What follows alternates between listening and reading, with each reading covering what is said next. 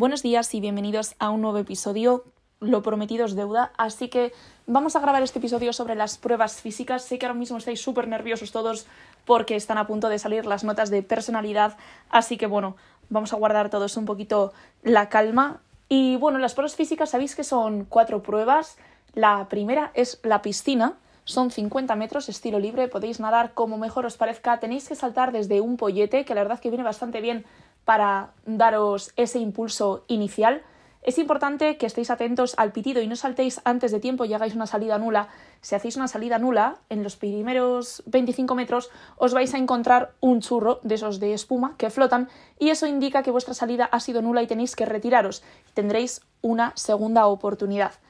Luego, a la vuelta, para completar los 50 metros, en la misma salida donde habéis empezado, tenéis una placa gigante pegada a la pared de la calle que la tenéis que tocar con la mano.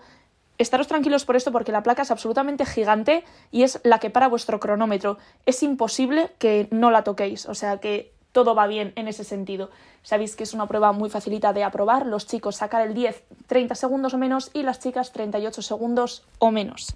Hay gente que es partidaria de llevar dos gorros y gafas, gente que no quiere llevar gafas porque tiene miedo de que se le caigan a la hora de tirarse de cabeza. En fin, yo soy partidaria de gorro y gafas, pero bueno, allá cada cual. Y un bañador que os quede bien, eh, justito, que os vais a hacer una prueba de natación, no a tomar el sol en la playa y podáis ser pues más aerodinámicos y no os haga ay, efecto vela. La segunda prueba, el press de banca. Vamos a ver, 35 kilos los chicos 50 alzadas el 10, 25 kilos las chicas 40 alzadas el 10. Es una prueba que a mí siempre me ha gustado entrenarla, siempre se me ha dado bien y no entiendo cómo la gente saca tan malas notas. Es una prueba súper floja y lo único que requiere es ser constante con el entrenamiento. Yo, por ejemplo, no recomiendo entrenar con el peso de la prueba. Yo jamás entrenaba con los 25 kilos, siempre metía 35 o 30 kilos, porque luego llegas allí y dices, joder, qué fácil, porque está tu cuerpo acostumbrado a coger mucho más peso. Acordaros de golpearos bien en el pecho, bloquear los codos bien arriba y ya está. El dedo, ¿sabéis que tenéis que poner la yema del pulgar entre lo rugoso y lo liso de la barra? Y luego podéis cerrar la mano. Pero si el instructor os dijera que pusieseis el dedo para comprobar dónde ha quedado, para que la anchura sea igual para todo el mundo, tendría que quedaros entre lo rugoso y lo liso. Así que bueno, las alzadas empiezan desde arriba. Dos personas sujetan desde los laterales la barra, tú estiras los brazos arriba y te la dan. Así que eso, no tienes que empezar desde abajo, que sería mucho más costoso. La tercera prueba, que sí que juega un poquito con nosotros el factor suerte, que es el circuito. Sabéis que podéis entrar desde la derecha o desde la izquierda. La verdad es que yo siempre he notado que el suelo agarra muy bien, no sé qué tipo de tratamiento le dan porque es parquet, pero la verdad es que no resbala nada y, a ver, habrá gente que os cuente, yo me resbalé, sí, a ver, puede ser, pero yo creo que está bastante bien acondicionado y no habría ningún problema. Como sabéis, tenemos dos intentos si el primero ha sido nulo pero no si te pasas de tiempo. Hay gente que cree que lo puede hacer mucho mejor de tiempo, ve que va lento y lo que hace es mover o tirar una valla. Entonces tiene una segunda oportunidad, pero bueno, para mi gusto es jugársela muchísimo, ¿eh? pero haya cada cual con su estrategia y lo que tenga en juego. Igual hay alguien que solo va, por ejemplo, esta vez a, eh, a por Bilbao y ya tiene plaza en otro sitio. Pues yo entiendo que vaya a muerte a jugársela. Hay gente que no tenga plaza, que, que vaya a asegurar, mejor a probar y quedar el 300 que no jugarte la muerte y quedar el 256.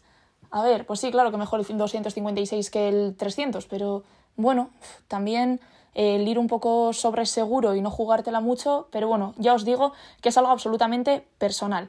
Por último, el Kursnavet. Sabéis que es el 7, el séptimo periodo. Para probar las chicas tenéis que escuchar fin del periodo 7 y los chicos el 9 y medio, fin del periodo 9 y medio no cuando entráis en él. Tenéis que escuchar que ha finalizado. Siempre en el curso pasa lo mismo, es muy tedioso, es agotador escuchar los pedidos, ir de un lado a otro sin parar. Eh, se corre con la cabeza, no con las piernas. Sí que es cierto, oye, que podemos tener mayor capacidad pulmonar, menos, más, más caja, menos que se nos agoten las piernas, antes o después, cada uno tenemos nuestras debilidades, pero hay que ser fuertes mentalmente. Yo, cuando corría el curso una vez, me acuerdo que decía, yo acabo esto aunque me tengan que recoger con excavadora, como sea, lo acabo. Y bueno, pues ir hablando con uno mismo también pues te hace ahí eh, ser fuerte durante la prueba y os aseguro que correr con gente es súper importante. No es lo mismo correr el curso solo que correr con alguien y si esa persona es una liebre, si esa persona corre bien, nos va a ayudar muchísimo. Así que ayudaros entre vosotros cuando vayáis allí. Porque el otro día subí una foto robada a un amigo, por cierto, y a un compañero que era que el éxito de los demás no va a limitar el tuyo. Así que corre y ayuda a los demás y el que lo necesite que se ayude, que se ayude del que corre bien. Así que nada, chicos, Hondo y San y a entrenar, no os puedo decir otra cosa. Muchos me estáis preguntando si haré algún podcast sobre qué comer, qué desayunar ese día. Lo pondré por Instagram. Si sale que lo queréis, lo haré. Venga, cuidaros mucho y ánimo con esa personalidad.